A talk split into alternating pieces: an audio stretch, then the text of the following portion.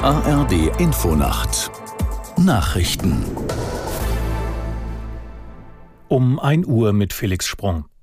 Israels oberstes Gericht hat mitten im Gazakrieg ein Urteil von großer Tragweite gefällt. Die Richter kippten ein Kernelement der umstrittenen Justizreform. Israels Parlamentspräsident Ochana kritisierte die Entscheidung und sprach dem obersten Gericht die Autorität dafür ab. Aus der Nachrichtenredaktion Katharina Jetter.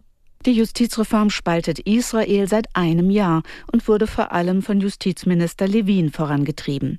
Auch er übt, wie der Parlamentspräsident, jetzt scharfe Kritik am Urteil des obersten Gerichts.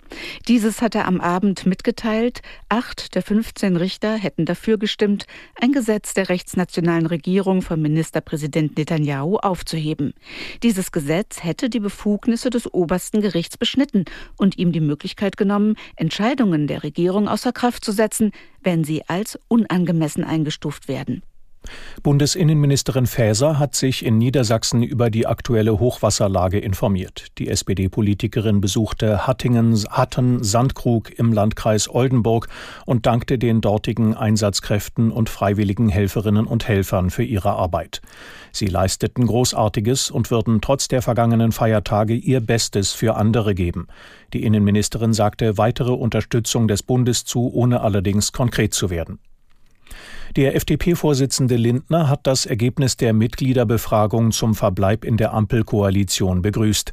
Der Finanzminister teilte mit, er sehe das Votum als Auftrag, im Regierungshandeln weiter liberales Profil zu zeigen. Zu einer anderen Bewertung kommt der Mitinitiator der Befragung Nölke. Er sagte, das Ergebnis sei ein deutliches Zeichen für die Unzufriedenheit in der FDP. Bei der Befragung hatte sich eine knappe Mehrheit für den Verbleib in der Ampelkoalition ausgesprochen.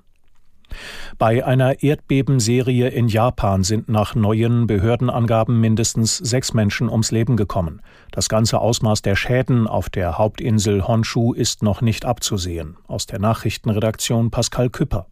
Betroffen ist die Westküste Japans. Die Bewohner entlang der gesamten Küste sind zu Vorsicht aufgerufen. Das heftigste Beben hatte eine Stärke von 7,6. Fernsehbilder zeigten eingestürzte und niedergebrannte Häuser und dichten Rauch. Straßen wurden aufgerissen. Boote lagen Kiel oben in Hafenbecken. Auch im Raum Tokio gerieten Gebäude ins Schwanken.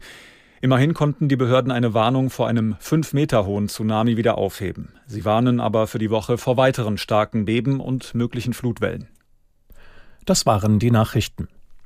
Das Wetter in Deutschland in der Nacht neben dichter Bewölkung und ostwärts abziehenden Schauern länger trocken, Tiefstwerte plus 7 bis minus 4 Grad. Am Tage von Südwesten und Westen her teils länger anhaltender Regen, höchstens 4 bis 12 Grad und teilweise windig bis stürmisch. Es ist 1 Uhr 3.